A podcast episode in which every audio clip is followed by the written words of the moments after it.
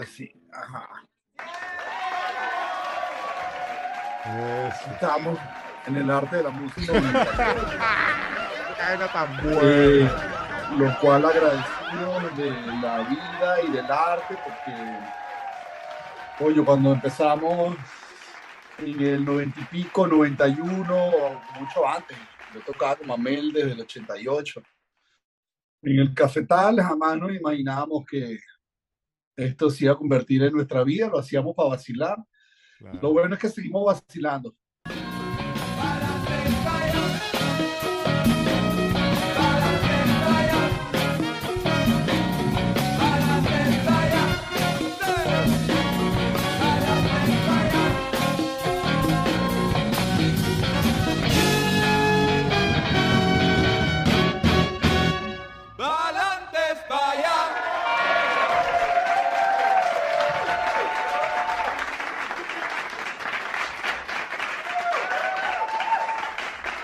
Así mismo es, señores, damas y caballeros, aquí en Palante, para allá con nosotros, Julio Briseño. Ah, nada más y nada menos, queridísimo, apreciadísimo, respetadísimo y admiradísimo. No joda, músico, productor, melómano, cantante, miembro fundador de una de las bandas más importantes de la historia contemporánea del pop venezolano, latinoamericano y del mundo mundial. No joda, los amigos invisibles, chicos, embajadores vitalicios de la gozadera universal. Pero más importante aún, más importante aún, Julio es alto, pana y ejemplar, padre de familia. Ah, y ven acá, ven acá, vamos a ser honestos. ¿Quién no ha sandungueado y gozado con la vecina en cuatro? Mentira, cuchicuchi, tócamela. Váyanse todos a mamá. ¿Ah? Y más reciente, más, más recientemente, más pesada, más pesada. No joda, chicos, qué vaina tan buena. Es que se dice fácil, pana, pero son más de 30 años, compadre. Ah, dictando cátedra en el mundo completo, todos los continentes. No joda, lo hemos visto con estos ojos, compadre. Bienvenido para adelante para allá, Julio Briseño de Los Amigos Invisibles. ¿Qué pasó, Osvaldo? Bueno, gracias por esa presentación. Uno lo que, ha tratado es de vacilar con la música, gozar, eh, a- apreciar que la música te ha dado una carrera. Como te decía al principio, antes de entrar al aire, como que cuando ensayábamos en el cafetal ahí, Cheo, Mamel y yo, que fuimos los primeros que nos pusimos a tocar juntos, jamás nos imaginábamos que íbamos a poder vivir de la música y que íbamos a poder hacer esta carrera. Así que nada, tratando de hacer las mejores canciones posibles, vacilando en el estudio cuando estamos haciendo discos, para que, para que siga siendo esto nuestra carrera, pues. Rico, chamo, una vaina que bueno, uno se quita el sombrero porque uno sabe de qué se trata el, el meollo del asunto. ¿ah? Mira, Julio, pero para comenzar, chavo, ¿cómo fue esa infancia ahí en el cafetal? ¿Cuáles eran tus sueños, los colegios donde estudiaste? ¿Tú siempre desde, desde chiquitico, tú ya tú te veías así de músico o qué, en qué andabas? No, desde chiquitico fui muy melómano porque mi papá eh, escuchaba mucha música y sobre todo mi papá escuchaba mucha guaracha. Hacía muchas fiestas en la casa y además trabajó en Sears como gerente de electrodoméstico. Entonces le regalaban muchos discos porque Sears vendía, vendía discos de vinil, le, le regalaban muchos discos. Mi hermano mayor también resultó ser muy melómano, muy melómano. Eh, escuchaba desde salsa hasta Pink Floyd, y Marillion, Saga, eh, discos de la City Hall, disco music, ¿sabes? Se metían toda esa amalgama de, de gustos y Claro. yo también crecí amando la música. Mi recuerdo de chamo, de cuando me, me preguntan por la música, es que yo dormía con el radio debajo de la almohada Uh, para dormirme con música, porque además me gustaba la radio de la noche madrugada, porque no había locutores hablando. Entonces era mucho más música. Eso es lo que yo recuerdo. Ya después, eh, tal vez mi primer acercamiento con la música y el canto se da en el colegio Eugenia Rabasco en Los Chorros. Cuando llega alguien al salón, mire, que vamos a hacer unas pruebas de, de canto para el coro que vamos a hacer en el colegio, ¿quién quiere ir? Y yo levanté la mano, porque me gustaba la música. Ya, yo creo que cuando levanté la mano, sí era eh, Julio, el carajito que, que ponía los discos a todo volumen en su casa cuando no había nadie y agarraba la raqueta de tenis frente al espejo. ¿no? Eh, es, ya, ya era ese el que levantó la mano. Hice mi prueba de coro, quedé en el coro, eh, no le dije nada a mi familia, yo ensayaba en el coro hasta que un día llegué con una túnica, ¿no? el, el, el, uniforme de, del coro, y les dije, mira, y me dijeron, Epa, ¿qué es eso que tienes ahí? No, esa túnica hay que plancharla, porque el domingo vamos a cantar en el aula magna. ¿Qué? ¿Tú? ¿De qué? Y bueno, y así fue mi primer contacto con la música. Ya después cuando llego al cafetal, en el edificio, chamo, que esto sí es una historia súper bonita. ¿Qué, eso que era, perdón, perdón, Julio, ¿eso era Santa Paula, San Luis? ¿Qué parte eh, cafetal? Los, los, naranjos. Los naranjos. ah, los naranjos, ok. Y los que me conocen van a decir, sí, en Vistabella, sí, en Vistabella. Quedaban, eran tres edificios igualitos, el del medio en la avenida principal de los naranjos tuve la suerte de que cuando me mudo para allá, eh, en el edificio había mucho chamo, era un edificio de mucho chamo. Y teníamos una cancha de futbolito de grama atrás. Eh, entonces jugábamos mucho futbolito y en la noche, en la noche, lo cual siempre los padres de nosotros, sobre todo mi papá, siempre estaba muy contento de haber escogido esa mudanza hacia allá, decía, bueno, había tantos chamos que siempre estaban en en algún apartamento, nunca salían del edificio.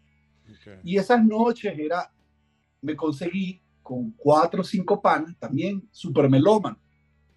Y ahí fue donde empezamos a escuchar, a través de Omar, que era el vecino mayor, The Clash, The Pitch Mode, eh, Orchestra Maneuvers in the Dark, The Cure, The Smith, ¿no? Entonces, bueno, se me amplía más el gusto musical.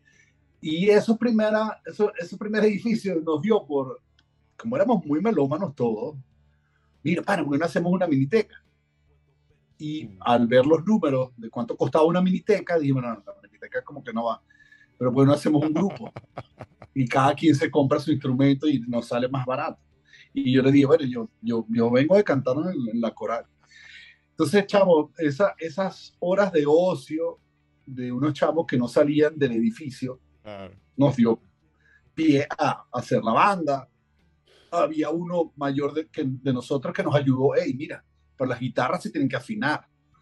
Y hay acordes, en las guitarras acordes, sí, sí. ¿no? Nos ayudó, sí, él sí sabía un pelo más de música y nos ayudó con eso. Pero bueno, así viene mi contacto y, y, y eso nos ayudó a que Ahora, todos los viernes había ensayo. Okay. O sea, es una, una de las cosas, aparte de aprender a hacer bulla, nos ayudó mucho la disciplina de chamo mientras más ensayes, más vas a aprender a tocar y mejor va a sonar la canción. Claro. Ahora, pero ven acá. En ti hubo un momento en la vida, porque en casi todos los artistas pasa un momento de que en la niñez uno viene escuchando música desde el vientre de la madre, pero hay un momento que uno escucha un hook de guitarra, un riff, algo, hay algo que te hace un clic en tu alma, en tu corazón, que tú dices, coño, pana, yo puedo hacer algo así, yo me puedo expresar así, este es como mi territorio, este es mi idioma. ¿Pasó eso contigo? No, es que creo que clave es el haberme mudado ahí y haberme conseguido un poco de chamitos que también le encantaba la música, entre eso estaba Mamel. Mm. Y mi mejor amigo que hoy en día también vive en Australia, Juan Pablo Gómez, Víctor Hugo Fuentes, que, que, ya no está en este plano. Coño, Dios me lo eh, este, Y ahí hicimos un clic con, no sé, con The Cure, The Clash, puede ser tal vez esas bandas que hacen el clic. Y a nivel en español, Soda Stereo, por supuesto, el último de la fila. Eh, porque después sí hay un gran cambio. Eh, después hago trucos con José Luis Pardo y Mamel y Pocho que es mucho más de Smith, Soda. Eh, pero sí, tal vez es que, es que chavo, desde chavo, no sé, como te digo, mi hermano con su disco de saga, Marillion, Scorpion, Pink, Floyd, Led Zeppelin, hay un click. mi papá con la guaracha, aunque no lo quiera, y, sus canciones de Tito Rodríguez, que hoy en día claro. considero uno de los mejores exponentes junto a la voz de, junto a Héctor voz de la música latina. Hay como mucho, hay como mucho. Es que creo que Venezuela y Caracas en ese momento, con tanta música que, que se consumía y que nos querían vender por, por el boom de las ventas de, de discos en ese momento en el mercado, pues había de todo. Entonces uno escuchaba de todo. Y mi tía Marisela, que vivía a dos casas, era así, claro, como niña, era más de Bee Gees, Air Supply, ah, Franklin. Entonces, todo eso, chavo, todo eso estuvo por ahí seguro. Entonces no podría decir, fue no sé quién. no, no, fueron muchas cosas. Claro, claro. Buenísimo. y se puede apreciar en la manera en que tú compones las melodías de, tus canciones. Bueno, resulta ser que una fecha patria fue ese 23 de enero del año 2001, que los amigos, los amigos dicen, bueno, ya va, tú sabes cómo es la vaina, para adelante, para allá, nos vamos para el coño, tierras lejanas, Nueva York. Es así, ustedes dijeron, bueno, ahora sí es verdad que para adelante, para allá y pliquiti se lanzaron ese brinco. Mira, ah, chavo. ¿Cómo fue eso? Ah, ¿Cómo fue ah. eso? ¿Qué pasó ahí? Mira, la mudanza se da porque ya desde el 97 nosotros nos firma la disquera de David Byrne, que nos cambia la vida y nos cambia la carrera. Claro. Y una de las primeras cosas que hace la disquera, que toda banda tiene que hacer, es montarte en una van y empezar a girar y, y contratar un booking agent para que te busque show y empezar a, a girar para darte a conocer. Trabajar. Para trabajar, para darte a conocer, para ir adquiriendo un fan base y para vender tu disco. Eh, hay una. Hace poco volví a ver la película Spinal Tap. Eh, hay una cosa interesante y cuando ellos están hablando es, bueno, y nuestro disco va a estar en, en, ese, en esa ciudad donde vamos a tocar. Era, era súper importante. Pero bueno, estamos girando y girando desde el 97, sale el disco Gozadera y giramos y, eh, por todos los Estados Unidos. Y de repente por ahí en el año 99, 2000, nos invitan al primer Coachella. Y wow, que iba a cerrar Beck, y nosotros estamos súper emocionados. Y por algo de las visas de trabajo y estando en Venezuela, no podemos ir y dijimos, mira, pa, si nos quedamos en Venezuela y vamos a seguir confiando en la visa, que tarda tres meses, y el pasaporte, que el gestor son cuatro meses, y el otro, y el pasaje que no llegó, y cerraron el aeropuerto, y viene un golpe de Estado, y los militares se arrecharon, dijimos, no, chamo, queremos internacionalizar. O sea, la movida de los amigos fue principalmente, si tenemos esta disquera que nos está ayudando, que además ya te después te va a echar un cuento de realidad, que es interesante también. Y creo que la gente lo, porque a veces te dice, no, vale, ustedes la pegaron y wow, ya viven en Beverly Hills. Facilito, facilito, sí, sí, sí. Eh, cuando decidimos irnos, que además le decimos a la disquera, a Jay Level, la mano derecha de David Byrne, hey Jay, te tenemos una buena noticia, nos vamos a mudar a Nueva York. Y el pano dice, ¿para qué? Bueno, pana, nada, los tenemos más cerca y nos internacionalizamos. Bueno, no, confíen que nosotros le vamos a dar trabajo. Lo máximo que podemos hacer por ustedes es ser los sponsors de la visa de trabajo que ustedes se van a pagar. Pero no es. Entonces fue como, ok, chao, no hay problema. Nosotros que, ok, lo suficiente con que nos sean sponsors y, sigan, y sigamos grabando discos. Y, y, nos sponsoré las visas, nosotros las pagamos y así fue como decidimos. Porque estamos hablando de una disquera patria. Estamos hablando de una disquera pequeña, que no es que tiene. Una disquera pequeña, claro, completamente. Una disquera pequeña que además fueron siempre, sobre todo Yale Everle, la, mano derecha, un judío súper cuadrado, digo, a nivel de números, muy amante de la música, siempre fue muy claro con lo de los números. ¿eh? Pues mira, no hay dinero para esto, no hay dinero para esto. ¿eh? Y así mismo, cuando le decimos, nos vamos a mudar, nos dice, ¿Qué pasó? Eh, y la fecha patria, que nos vamos el 23 de enero del 2001, fue tomada el 23 de enero del 2000 en el León, después de un ensayo. En el León ahí. Oye, chamo, el, el León se han tomado decisiones importantes en la trayectoria de muchas bandas venezolanas, increíble. Totalmente. Ahí, se tomó la de los amigos. Échale bola tú, ¿ah? Sí. Eh, yo recuerdo que lo que eh, lo proponemos, mira, pan, estamos quedándonos aquí, eh, disponemos de, de, la línea aérea, del golpe de Estado, del militar que no te dejó montar en el avión, de la, de la vaina, de la visa, la embajada, si nos vamos, pana, ahorramos de aquí a un año, tocamos todo lo que sea y ahorramos y nos vamos y probamos afuera. Siempre tuvimos eso de, en el chamo, y si nos va mal, nos devolvemos. Eh, yo sí recuerdo que yo personalmente, aparte de querer internacionalizar más a la banda, eh, lo de Chávez en el poder era como yo no me mamo un militar en el poder, llámese como se llame sea el color que sea, yo si me puedo ir de acá mientras ese militar esté ahí, yo me voy. Mm, mm. Esa fue, sí, cuando yo dije, yo sí, yo sí, anótame ahí. Anótame ahí, yo sí me voy. Total que nos fuimos todos. El, 23 de enero del 2001 fuimos todos a Nueva York. Eh, Cheo vivía con Katire y Mauri, Mamel se fue a vivir solo, yo me fui a vivir con Eric Aldrey, que era nuestro ingeniero de sonido, Armando solo con su esposa, y bueno, pana, de esos son ya 22 años, ¿no? 21 años. Sí, pana, increíble, increíble.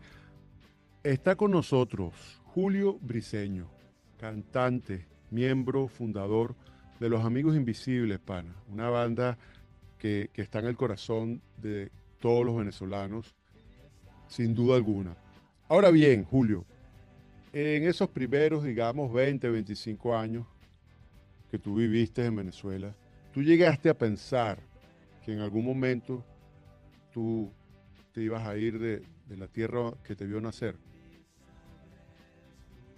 Eh,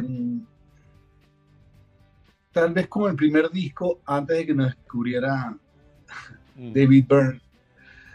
Eh, teníamos unas novias que nos apoyaban muchísimo digo teníamos, porque cada uno tenía su nombre, que además nos decían, no, wow, esta música de ustedes no es para acá, pana, esta música es para Nueva York. Eso. Y, y por algo, eh, con los cupos de caldera, si alguien se acuerda, los cupos de dólares, tú vendías tu cupo más caro, te daba para para comprar el pasaje y, e irte dos semanas para donde tú quisieras. Como que era un negocio redondo. Qué cola, sí. Eh, teníamos el disco Atypical and lo teníamos grabado, pero todavía no salía. Y entonces dijimos, mira, pan, si vendemos los cupos, cada uno tanto, esta pan, nos da, nos da para irnos a Nueva York dos semanas, vámonos para Nueva York a tocar. Lo más loco del asunto es que ese plan lo hacemos sin tener dónde tocar. Nosotros nada, pan, nos vamos con los instrumentos y nos vamos a ir de bar en bar y preguntamos, epa, mira, tenemos una banda de así jazz, queremos tocar. Eh, allá es donde conocemos a Alberto Cabello, que ya lo conocíamos, baterista fundador de Sentimiento Muerto. Eh, le dejamos unas copias del disco, nos dijo, epa, yo quiero trabajar con ustedes, me encanta su sonido. También nos decía eso. Oye, no he escuchado en Venezuela un sonido así.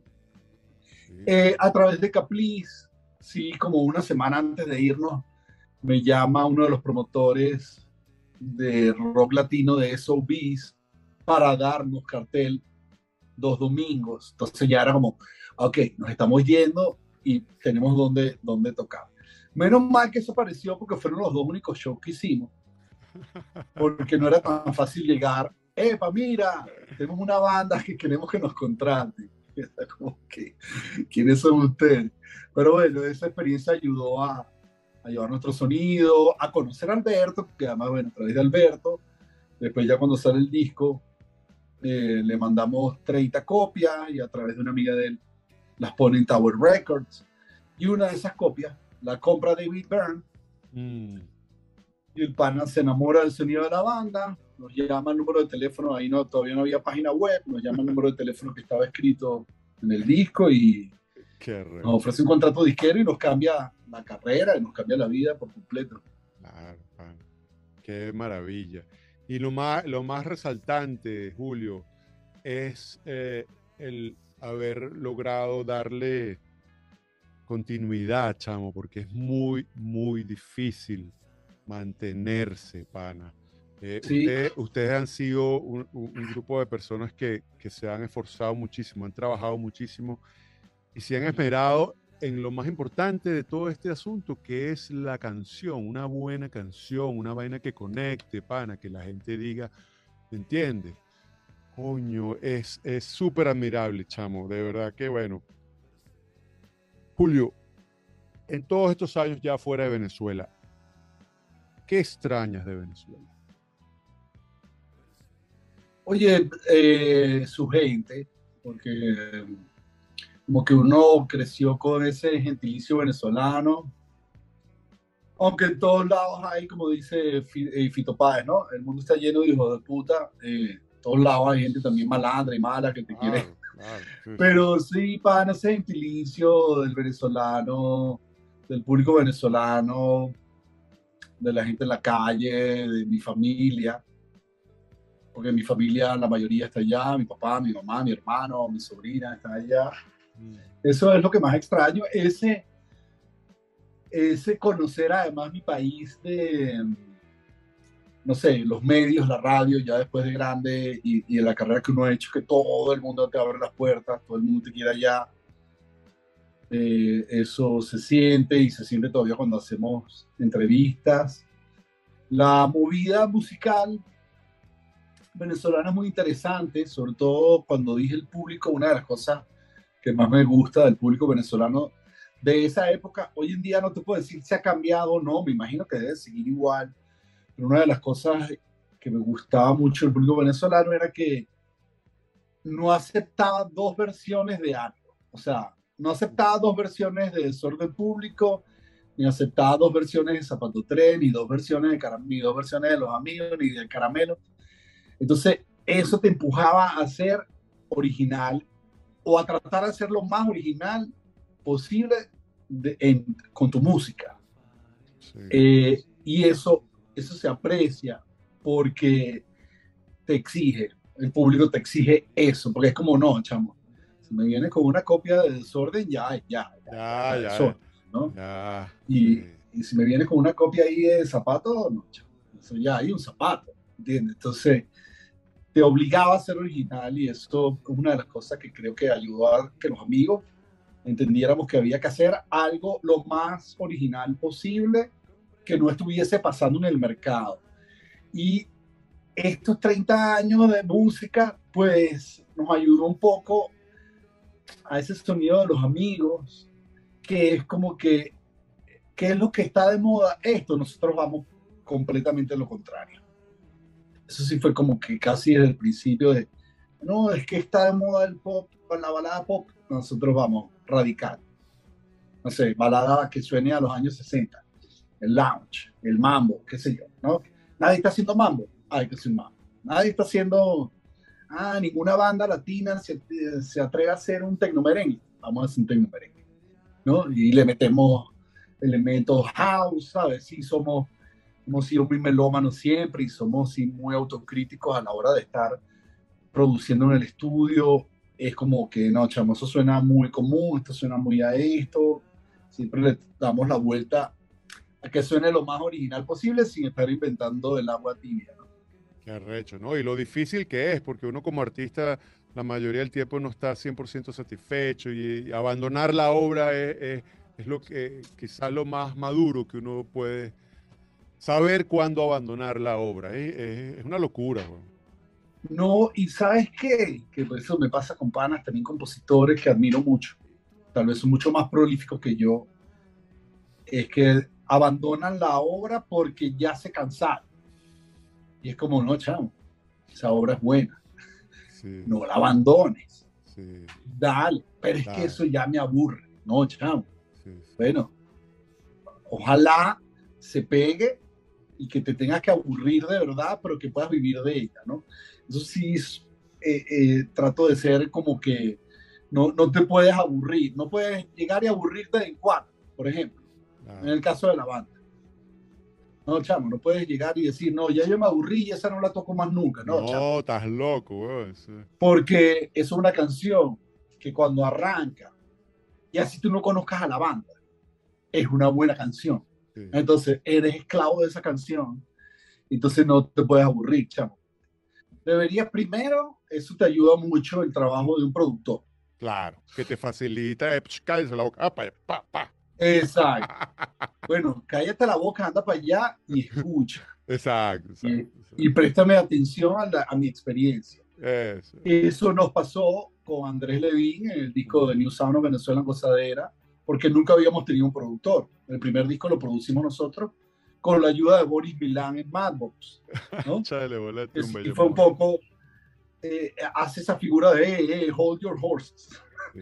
Pero sí tripió mucho con nosotros. Recuerdo un comentario como que, mira, este, estábamos, es una época también que estábamos escuchando mucho Charlatans, Happy Mondays, Uf. Light, eh, y eran producciones que utilizaban mucho de repente flangers en, en las panderetas y en los hi-hats. En los Yo platillos. recuerdo que, Boris, Boris, mira, vamos a meter un flangercito aquí.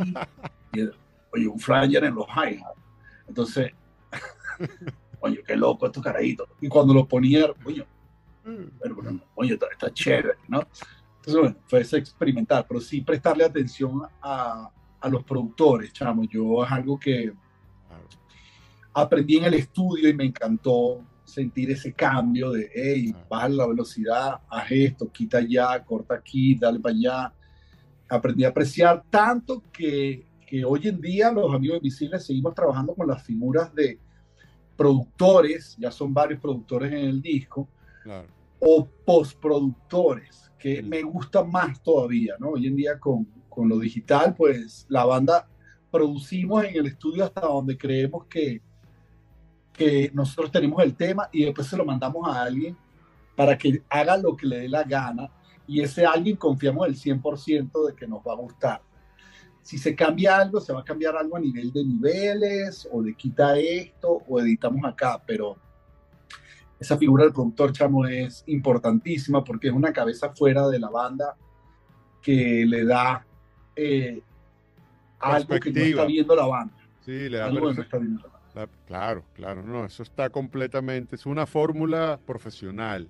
Sí, pero los chamos, co- como te digo, los chamos nuevos a veces no entienden Bueno. eso, como tú dices. Entonces el productor, antes cuando las disqueras le pagaban, era, chamo, este pana está muy fastidioso, enciérralo, vete para tu casa, no te quiero escuchar y yo voy a hacer aquí lo que, Sí, lo que yo creo que es mejor para la disquera que me está contratando, ¿no? sí. Bueno, ahora Julio, eh, en toda tu trayectoria, podemos decir que son 30 años, ¿verdad? Más de 30 años. 31. 31 con los amigos. Bueno, por eso. No estamos contando glass y trucos, que son, va a ver, eh, desde el 86, son como, sí, 37 años por ahí. 30 y dele rumbo a los 40, pana. Eh, ¿Hubo algún momento que hubo una crisis, una confusión, que tú dijiste, coño, como que me voy a tener que, ¿sabes?, separar de esto y hacer otra cosa? como una vez a la semana. Ha habido mucho crisis, pero una vez a la semana digo, si de verdad dejo todo esto, ¿qué, qué voy a hacer? pero sí, una vez a la semana. Coño, qué bola, No me esperaba esa respuesta. Julio, vamos a celebrar, para, vamos a celebrar. Los Amigos Invisibles acaban de lanzar su nuevo disco, Cool Love. El número 14 de, de- de tu carrera, de la carrera de los amigos. El número 12 de estudio. Número Ah, 12 de están los en vivo. Están los en vivo, sí. en vivo. Está el, el- el en vivo de la, del aula magna y el en vivo acústico serían, exacto, 13 y 14. Pero 12. De estudio el disco número 12, Cool Sí. Love. Ahí vi que hay una Mm. parranda de músicos invitados, uno más, más mejor que el otro. Dicen que tocan más que ciego en casa ajena. Totalmente, totalmente. Está- y la portada, panita, está, pero eso es una belleza. Eh, cuéntanos un Sí. poquito, ¿qué, ¿cómo fue Mira, eso? chamo, eso es un disco prepandémico, pandémico y pospandémico. Yeah. Eh, la parranda de músicos se va dando como natural. Bellísimo. voy a ir como te- tal vez como tema por tema. El primero, que está Betsaida Machado, cantante venezolana de la Parranda del Clavo, se da porque con ella una vez la invitamos a cantar Viviré para ti, es la canción donde canta Natalia Furcada. Cuando Betsaida abrió la boca y empezó a cantar, chavo, yo dije, wow, Betsaida es como nuestra Donna Summer. O sea, a Betsaida hay que hacerle un disco de house. Uf, Y dije, la primera canción que tengamos ahí medio disco music, Betsaida va a cantar. Betsaida la vamos a invitar.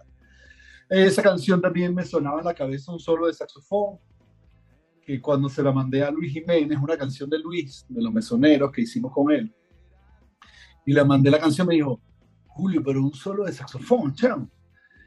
Nadie está haciendo solo de saxofón, le por eso mismo. Por eso mismo, chamo, son los amigos, solo de saxofón. Y es un maracucho, Marco Salas. Después viene Malpensada, que fue una canción que hicimos con, con unos músicos aquí en Miami, que al escucharla, y chamo, es una canción, yo la quería llevar a, un- a una onda así bien minimalista, Afro House, que terminó pasando, pero yo lo estaba haciendo todo vocal, como vocal sampling. Pim, pam, pum. Pim, pam, pum. Yo quiero meterte la idea, pero que fuese todo con voz. Y después dije, bueno, va a estar complicado en vivo que eso suene bien.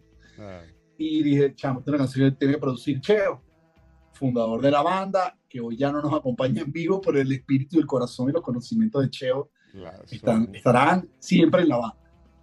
Eh, terminó produciendo Cheo, la escogimos como single.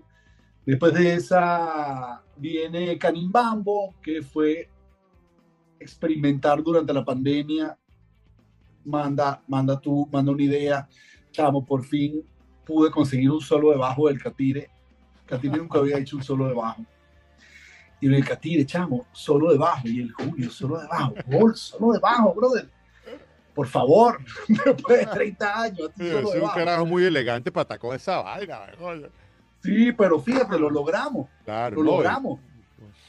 Y quedó precioso, bello Y Lulú. quedó brutal, quedó brutal. Eh, después de Canimbambo viene Envidia, que es una salsa que había sobrado del disco pasado. Eh, fue el que dijo, chamo, y si le damos esta salsa a Mauri para que la produzca, Mauri Mix es Claro. salsero.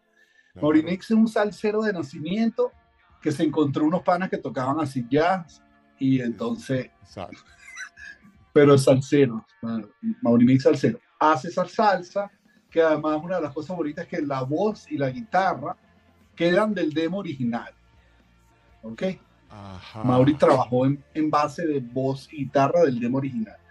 Ya, de ahí invitamos al Pollo Brito, que queríamos que hiciera un soneo, pero se llevó el 4. Esa salsa tiene un 4 por ahí. Eh, después de Nvidia viene Give Us Your Money. Que ahí invitamos a unos ingleses que somos super fans, que se llaman Super Thriller.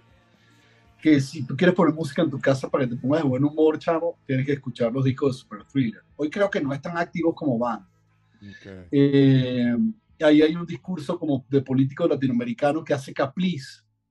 Eh, y bueno, yo salgo a trotar mucho. A mí me encanta una de las cosas que más me despeja y me ayuda como a tratar de organizar las ideas es salir a trotar.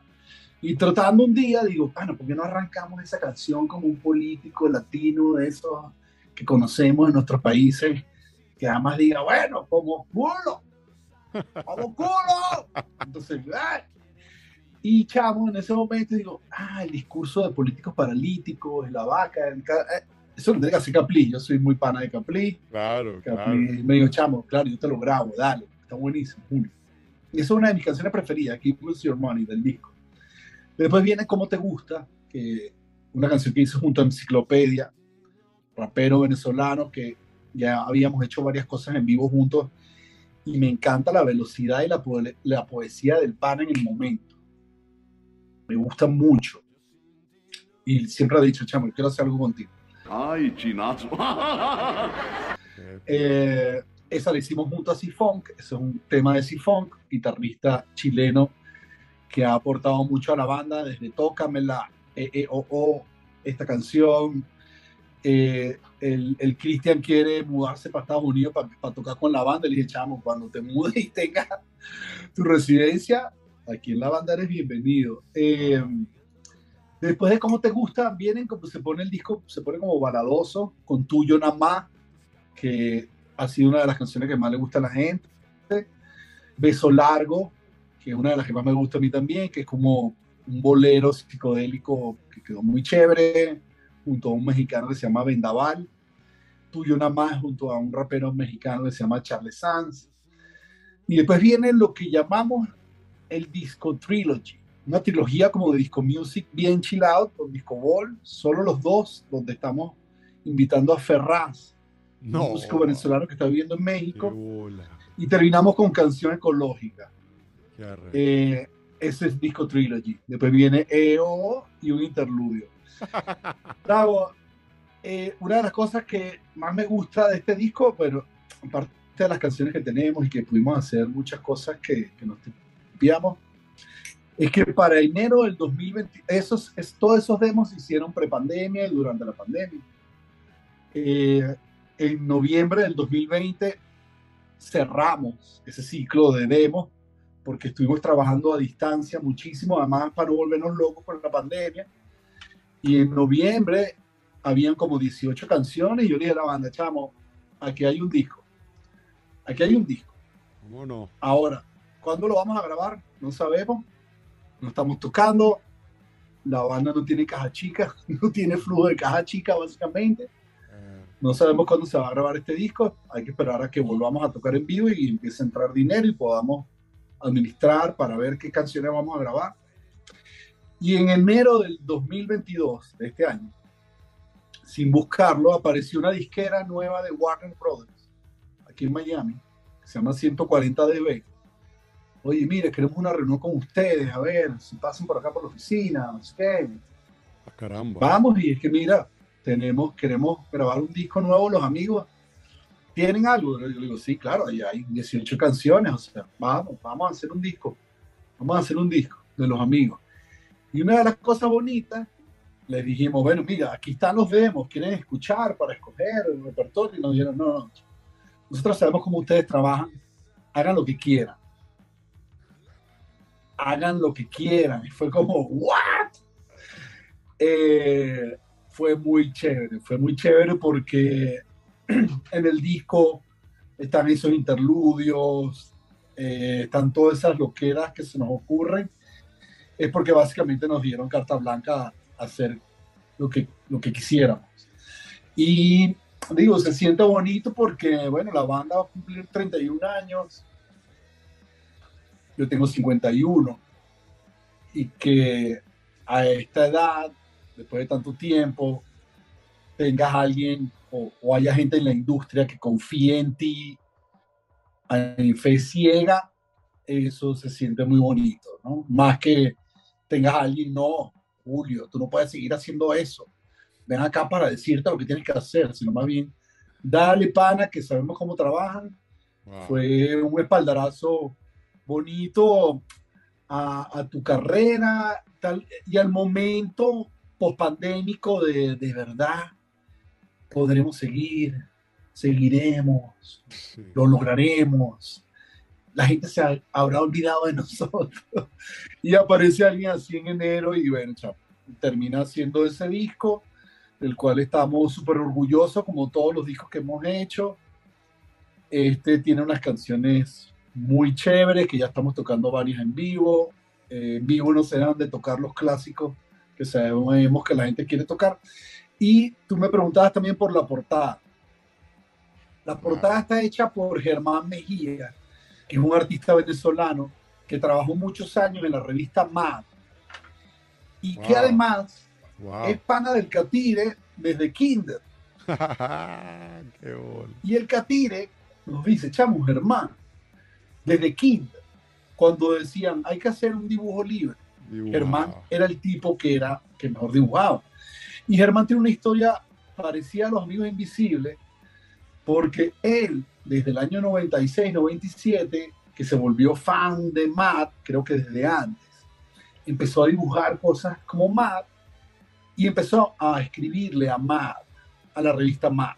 Epa, mira, soy venezolano y me gusta, mira como dibujo y me gusta, mira, soy venezolano, quiero trabajar con usted. Y en el año 98, 99, le dicen, si te vienes para Nueva York, aquí te damos trabajo y te damos tu visa de trabajo y todo. Y se va y Germán termina viviendo en casa de Cheo, Mauri y el Catire. que cuando nos juntábamos a grabar, eh, que Cheo era como el cabeza en ese momento, la cabeza principal, Cheo decía, chamo, no pueden llegar sino hasta después de las 3 de la tarde, que es cuando Germán se para, porque Germán trabajaba en las madrugadas dibujando para la revista Más. Entonces, bueno, cuando tenemos este disco, que habíamos, estábamos trabajando con alguien en la portada, no nos gustó mucho, nos quedamos, ¿cómo, ¿qué podemos hacer? ¿Qué podemos hacer? Y a mí se me ocurre llamar a Germán y meter a todas las personas que trabajaron en este disco en la parte audiovisual, porque falta, faltaría video, que uno es John Torres, el primo de Catire, y el otro es el enano de Caramelos que hizo EEOO. Pero todos los que están ahí, algo musical hicieron en el disco. Productor, músico, fíjate que están mis chamos que cantan el coro de EEOO. Y bueno, fue pintada por Germán porque sí se me ocurrió yendo a casa de Agustín Espina, que lo tengo que nombrar. Agustín Espina es nuestro tecladista de los últimos hace ocho años. Es un maestro del teclado y hemos hecho una llave muy interesante en lo que es la, el desarrollo de sonidos para las canciones. Qué bueno, qué bueno. Eh, porque el pana me lee muy bien y, y, es muy profesional. Tiene que ver mucho en la composición y en el diseño del sonido de este disco en los teclados Agustín. Cuando estoy yendo a casa de Agustín para hacer los interludios, eh, se me ocurre, bueno, pani, ¿por qué no hacemos una portada como Sargento Pimienta, pero con todos los que están en este disco? Sargento Pimienta tropical. Sargento Pimienta tropical y con gente no famosa, sino gente que estuvo en el disco. Nosotros mismos eh, somos. nosotros mismos. eh, y Chamo también me, se me ocurre porque con los cambios que ha habido en los amigos, gente que ha salido, gente importante que ha salido, como Cheo, Mauri, Armando, Mamel quiere solamente ahora grabar los discos, no quiere girar. Eh, hemos conseguido cierta parte del público, yo no los voy a llamar haters, pero sí con ganas de, ver porque es que ellos, mira, lo que tú no entiendes lo criticas. Ellos no tienen idea de, qué se trata la, la guarandina. O sea, eso no es juego de carritos, pan. No, y bueno, los que estamos hemos querido seguir, entonces, bueno, sí me ocurrió, bueno, ¿y por qué no ponemos a toda esa gente en la portada? Y a la hora que digan, bueno, ¿y quiénes son los amigos invisibles? Chamo, hoy en el 2022 son todos esos. Todos estos. y, los, y los que vienen también. Y los que vienen, exacto. Hola, pana, no, es que es así, mira, la, es, la gente no tiene idea de lo jodido que significa mantener a un grupo de tres, cuatro, cinco personas este, con tantas, eh, no digamos adversidades, pero retos que te va poniendo y además la gente también va cambiando. Llega un momento que, mira, yo no quiero tocar esta vaina, yo quiero hacer otra verga, ¿sabes? eso la gente no lo entiende, eso no es tan fácil, weón. Anyway, no aquí en Palantes para allá, hoy está con nosotros Julio César Briseño, no joda, también conocido como el Julius, que no es lo mismo que el Junior. No, no es lo mismo. Julius. Sí, señor. Julio, aquí en Palantes para allá, nosotros tenemos un eslogan que es Palantes para allá. ¿Cuál es tu frase, tu refrán, tu mantra? Esa, ese, cha, ¿cuál es? Chamo, yo creo que sería dale. Dale. Dale. Un superhéroe o una heroína puede ser ficticio. Uy, chale, mira, es que siempre me dio mucho morbo Batichica. Batichica. Pilluelo. Julio. ¿Piscina o playa? Playa. ¿Salsa o merengue? Salsa. ¿Cumbia o reggaetón? Cumbia. Cumbia. Sí, me tiene, tengo que agarrar uno de los dos cumbias. mi confesión es que todo el reggaetón, con mucho respeto, me parece una cagada. ¿Yoga o pilates? Chamo, no he hecho ninguno de los dos, pero gente conocida siempre me dice, deberías hacer yoga, Julio, deberías hacer yoga, te caería bien la yoga. Pero nunca he hecho ninguno de los dos. Hago mucha bicicleta, mucha bicicleta Bueno. y troto mucho por acá. Bueno, eso está muy bien. Eso está muy bien. Julio, ¿whisky o ron? Coño, diría ron, pero últimamente el whiskycito también me gusta, pero ron, ron, sí. Diplomático ahí. ¿Cerveza o vino? Vino. Vino. Cerveza con hielo. No cerveza sin hielo porque se calienta muy rápido, pero cerveza con hielo. Cerveza fría, no hay otra manera. Sí. Una ciudad, Eh, chavo, tiene que ser Miami, por aquí nacieron mis hijos y me estoy desarrollando como papá y persona con mis hijos de Miami y que de repente consigo mucha gente que es más Miami, pero Miami, yo, chavo, Miami tiene unas playas. tiene Miami, chico, Miami. A ver, sí, sí. Hola, está bien, está bien, vale, Sí. así mismo es, no joda. Julio, una, una estación, un clima favorito. No, el verano, el verano. Eh, por algo viví en Nueva York siete años y me fui de ahí porque el invierno. Corriendo. No, sí, que va. Gracias. pa' locos, esos pachecos son pa' locos. Sí, Julio, sí. una red social. Una red social. Es que estaría entre Twitter e Instagram y me iría por Instagram. Ok.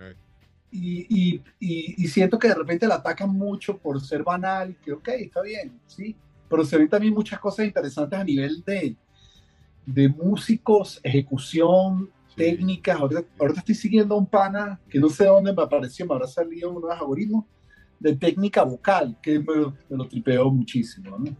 Entonces es más ligera que, que el Twitter. Sí, Sí, vale. Sí, uno tiene que ser el filtro de lo que consume, pana. Eh, en- en- total. en todas las plataformas hay, hay, hay una, hay, hay- hay cosas muy, muy interesantes. Julio, una serie de TV, si es que todavía ves la televisión. Eh, Two and a Half Men. No soy de ver series, pero Two and a Half Men me Vintage, puedo vintage. Una fruta. Una fruta. eh, me, me encanta el jugo de patilla, para el súper refrescante. Me encanta. Un olor. Un olor. El olor a. Chavo, el olor de mi esposa. El olor de mi esposa. Más nada. Más nada. Un sabor, una comida favorita. La salsa boloñesa de mi suegro, que es italiano. chavo. Más que diche, medio palo. Mira, Julio, un color favorito. Ah, bueno, eso es culpa de Prince. El morado. Purple Wow, Rain. Purple, wow. Bueno, Sí. ese es el color de, de la iluminación, de la conciencia. Ah, bueno, imagínate. Mira, Julio, una mujer. Mi esposa, chao. Mi esposa y bueno, mi mamá. Como que las madres marcan. Claro, pana, claro que sí. Y mi esposa. mi Que es la esposa, madre de tus hijos. o sea, por- La madre de mis hijos, como es ella con ellos, como es ella conmigo. Sí. bellísimo, bellísimo. Bendiciones eternas a todas las. Y mira, y como dice un pana, y la madre naturaleza. Eh, cuando, cuando ves las mamás frente a los hijos, este pana mío dice, Julio, por eso tú no escuchas el padre naturaleza. Es la madre naturaleza. Sí, señor, papá. Así mismo es, bro. Así mismo es. Sabias palabras. Sí, sí. Un hombre. Un hombre de mi papá. Saludo a- al señor Néstor. pues. Claro que sí. Julio, una inspiración o un ejemplo a seguir. Chamo, en los últimos años pienso mucho y me inspiro mucho en Oscar de León. Uf, el sonero del mundo. Coño. Oscar es como el ejemplo a seguir de lo que yo quisiera que fuese la carrera mía como cantante y con los amigos invisibles. No me veo, no me veo solista. Me veo siempre con los amigos invisibles, aunque he hecho mis disquitos de solista. Y, sí, sí, sí. No, y lo puedes seguir haciendo. Pero no. Lo puedes seguir haciendo, Julio, porque esa es una faceta tuya que está, es muy buena y, te queda muy bien. Te queda muy bien a tu voz. Y es importante que eso esté ahí, pana, porque eso también eres tú. Independientemente, como lo has venido haciendo, que no estás ni apegado a nada, simplemente lo sueltas ahí, ahí quedó. Porque tú tienes tu carrera con los amigos, pero, coño, yo creo que vale la pena, pana. Sí, no, no, no sé si vuelvo a hacer algo de chula, de filarmónico, porque no, no consigo el tiempo. Eh, porque tal vez el tiempo que le dedicaba antes era porque no tenía hijos y ahora que tengo hijos y hay que hacer tareas y hay que acostarlo temprano, pues sí. Bueno, tú conoces a mis hijas. Sí, eh, chamo, no, bellas y de verdad, además que me tripeo el, el momento de ser papá. Porque, como todos sabemos, en algún momento van a dejar el nido y creo que hasta que dejen el nido, si hay que entregarse a ellos, les guste o no les guste. Hoy que aquí hay huracán en Miami, no hay y los dos se pararon y me pasaron por al lado como Pedro por su casa y le dije, ¡ey, ey, ey, ey! mi beso, mi abrazo, ¿qué, pasó? Verga, qué arrecho, ¿no? Sí, sí, qué arrecho. ¿Se puede decir que tienes un estilo de música favorito? Eh, sí, porque me, me, manejo mucho lo que escucho entre el, el, soul, el funky, el neo-funky, el neo-soul. Eh, la electrónica me encanta, la electrónica. Me voy manejando por ahí, que es lo que más escucho eh, en mi carro. De las cosas en español escucho poco. Mm. Tengo esa manía desde hace tiempo de no escuchar mucha, mucha música en español para no enviciarme de lo que está ah, pasando. Sí, sí. Pero sí, en español hace poco el disco de C. Tangana me parece brutal. Mm. No sé si lo conoces. No. no. C. Tangana. Es el productor del de los primeros discos, o del primer disco, creo, de Rosalía. Eh, chamo, interesantísimo, con un sonido, vamos a llamarlo urbano, pero muy original y muy español. Y cuando ves las colaboraciones que el disco tiene, desde Elías de Ochoa, Jorge Drexler, Calamaro, José Feliciano, mm. dice, epa, cuando ves las colaboraciones, dice, chamo, aquí, eh, y el pana, el disco está brutal. Y te recomiendo a alguien de Argentina que se llama Catriel. Pero está, la T es una 7. C-A-7 Riel, Catriel. Ok. Chamo, buenísimo, buenísimo. Porque el chamo tiene como una voz ahí medio tirando para lo urbano, pero la base musical está muy bien hecha. Ok. Fíjate tú, cogiendo datos aquí en Palante para allá con Julio Briseño. Julio, un libro. Un libro, cualquiera de García Márquez, que es el único autor que me he leído todos sus libros. Ojo, podrán decir, oh, wow, Julio sí es culto. Julio, Julio Briseño raspó en tercer año cuando le mandaron a leer Cien años de soledad y yo vi eso Yo la raspé, chamo. Recuerdo el examen de 100 años de soledad 02. 02.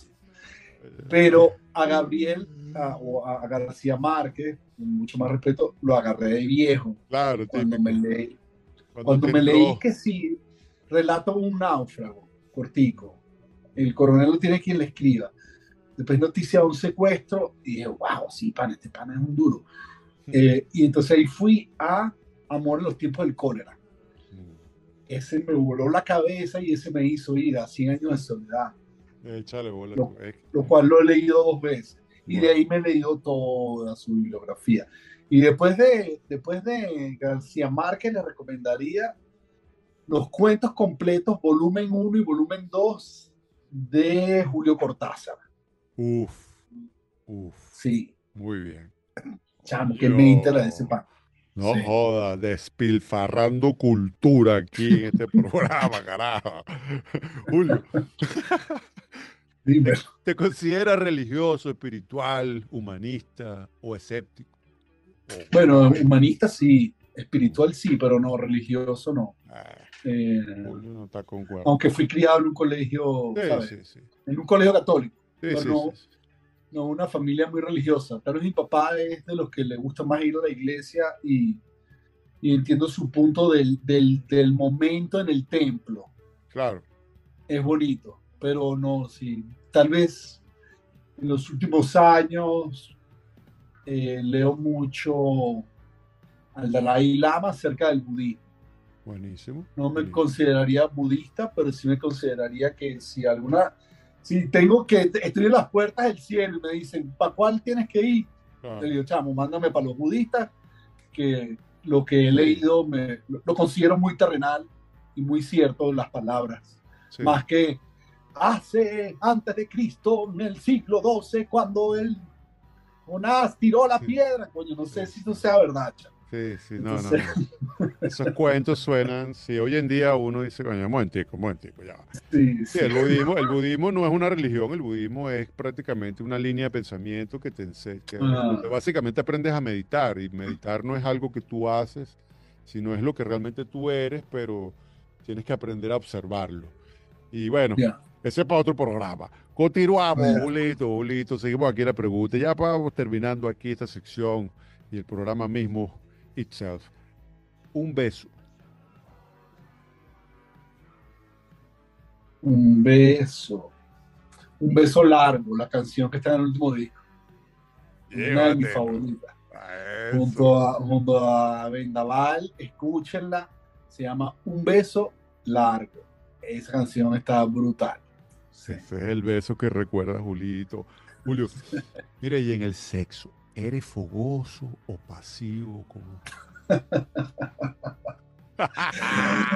Ah, siguiente pregunta. No, Exacto, no, mira, eso vale, eso vale, eso vale. No, yo me considero fogoso porque uno viene del Caribe y, y- y tal vez la cultura, la cultura que de repente veo que no, hay que cancelar. Ah, chamo, eso de repente viene natural, eso es algo muy Ah. natural. Cancelar, cancelar el sexo, la sexualidad, bueno, eh, sí podría entender y estoy de acuerdo en los horarios permitidos para que los chamos, pero después también hay personas mayores que les interesa aprender de eso.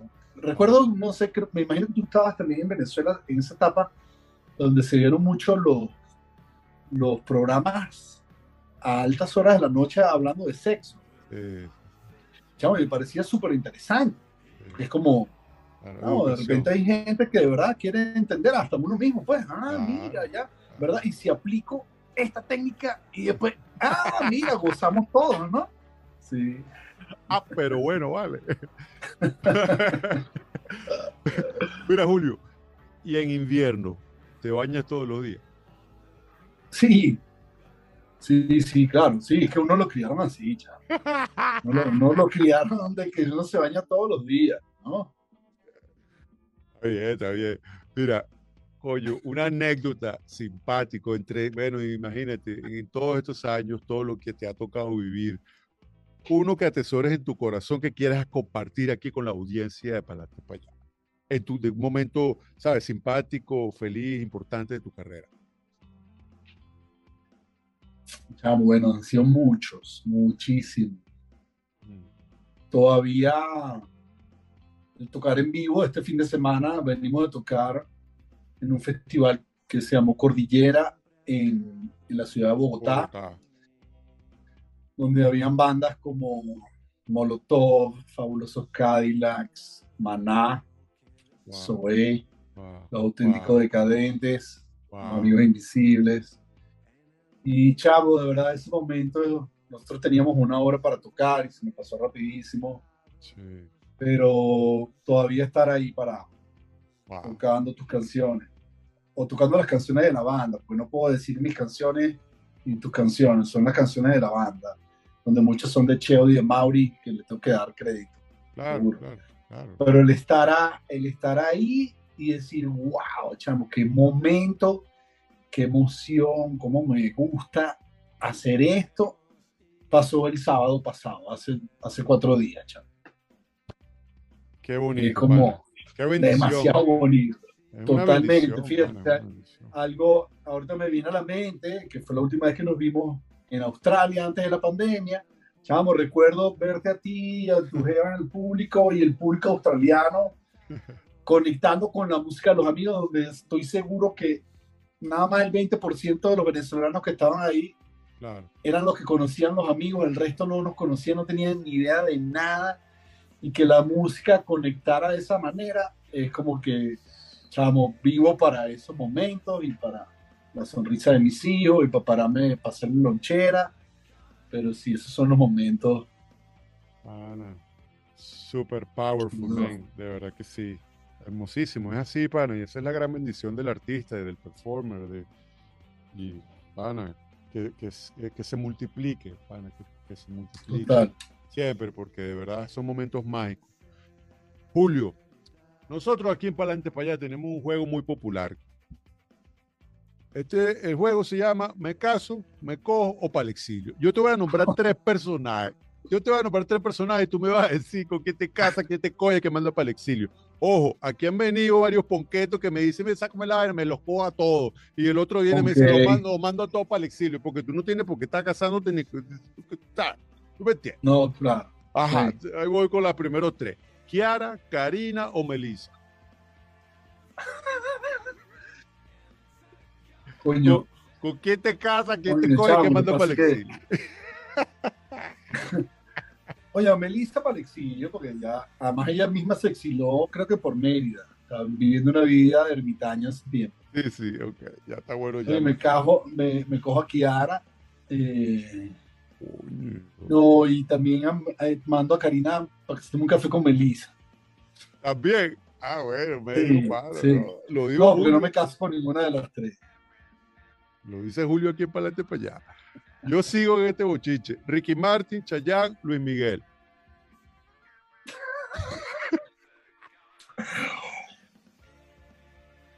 Eh, coño, me cojo a Ricky. Sí.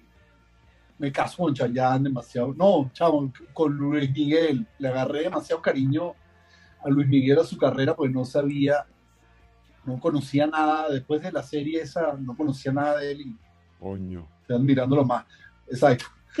Me caso con Luis Miguel y para exilio Chayanne. Y Ricky Martin se lo cogieron por, por- para que sea serio. Ah, seguimos aquí. Michael Jackson, Madonna, Freddie Mercury. Oye, me cojo a Madonna, seguro. De una.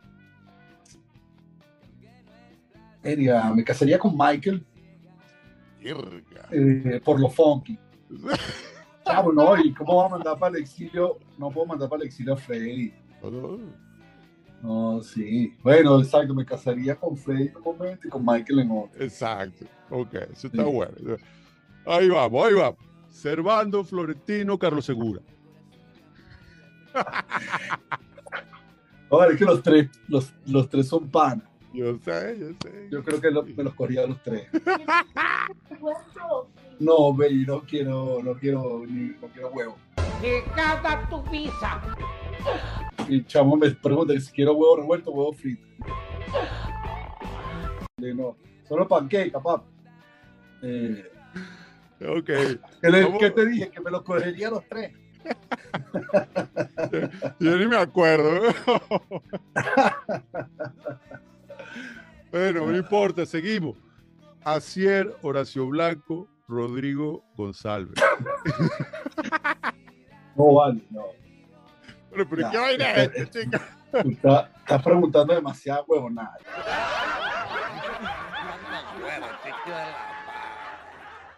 Ya sí, no. no. Se acabó esta puedo- huevonada, chico. No. Sí, sí. Eso que me faltó cangrejo, melchor y Pablo Gallino. Coño, no, weón, no, no. Ahí sí. Oye, de verdad los quiero mucho a todos. No, vale. eh, especialmente a Rodrigo, a Cier, que es con el que más he compartido. Claro. Y Melchor, chamo, es un gran, eh, vamos a llamarlo un gran baluarte en apoyar la música de Venezuela. Total, total. Pablo, un personaje que admiro y quiero mucho. Claro. Eh, tal vez fue también uno de los primeros frontman en Venezuela que dije, ah, mira, ve, así que se hace la vaina, así que se hace la chamba. Junto a Oscar, junto a Carlos también, claro, eh, fue como, así es que se hace esta chamba. sí. Y bueno, las canciones que nos dejó Sentimiento Muerto, que para mí es todavía y seguirá siendo la mejor banda que ha dado Venezuela, es Sentimiento Muerto. Fíjate que te- es es una, ya para finalizar, es una de las preguntas. Estamos hablando de los pilares de la, de la, de, de- de- la movida para el sentimiento muerto, desorden público, Zapato 3, Caramelo, Amigos. Y, y bueno, ahorita Rodrigo, yo, estoy, yo siempre yo lo vengo diciendo, vinilo eso, esa vaina. Pero bueno, ya porque Total. vamos, a- vamos finalizando aquí Total, este programa. Y la vida, y la vida buena. y la vida buena. No, claro, y los mesoneros. Ya voy, baby. En tres minutos estamos listos. Sí, eso es correcto. En Venezuela, desde los, desde los años, tú te acuerdas, se han formado bandas muy importantes. Si le pedimos a Julio que nos nombre una, ¿cuál nombraría? Sentimiento muerto.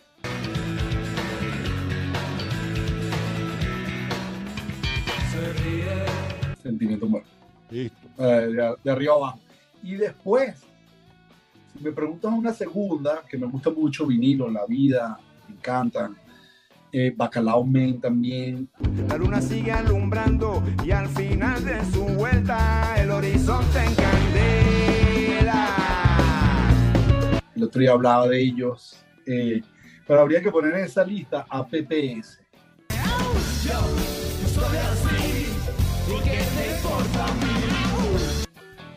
¿Cómo no? A PPS. ¿Cómo no? que además sí te tengo ¿cómo es? una primicia que no sé creo que la sacaré a lo mejor para diciembre. O espero un pelín más para darle culo pero hice una canción junto a Pedro Pérez Julian de Filarmónica.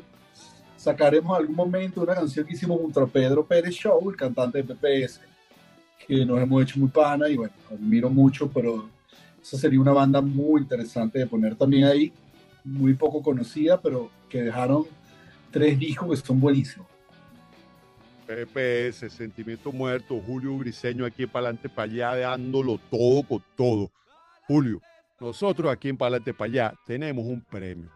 Es el premio al orgullo venezolano. Es un premio creado por la Academia Ya. de Palante para allá Enterprise Corporation International y Asociado. Es el premio. cuando lo, cuando lo deposita. Ahí voy, ahí voy. No, es que el, el- acá. El premio se llama el premio Renio Tolina. Ent- ¿Entiendes? Es un premio que honra, eh, realza, enaltece los valores y principios del venezolano de bien, del venezolano que aporta eh, por su talento, su dedicación, que construye, que ayuda, que, coño, colocando el nombre de Venezuela en alto. Entonces nosotros le pedimos al invitado a quién usted le daría ese premio Renio Tolina. Vamos, se lo daría, pero, ya- eh, pero ya, ya murió a Cruz 10. A Cruz 10. Y a alguien vivo, a este panita Daniel, Daniel Derz, el panita del bicicletero. Premio Renio Tolina a Daniel Dres y a Carlos Cruz 10, baluartes de Venezuela en el mundo. Estuvo con nosotros aquí en Palante para allá Julio César Briseño, no joda, cantante, compositor, miembro fundador de Los Amigos Invisibles, panita. Nuestro abrazo querido, por siempre, mucho éxito, Palante para allá. ¡Pa'lante para allá! Chévere, Osvaldo, gracias a ti, pan, y me voy que mis chamos me prepararon desayuno. Eso no, no se da todos los días y ya voy para allá. Cuídate, chamo. Gracias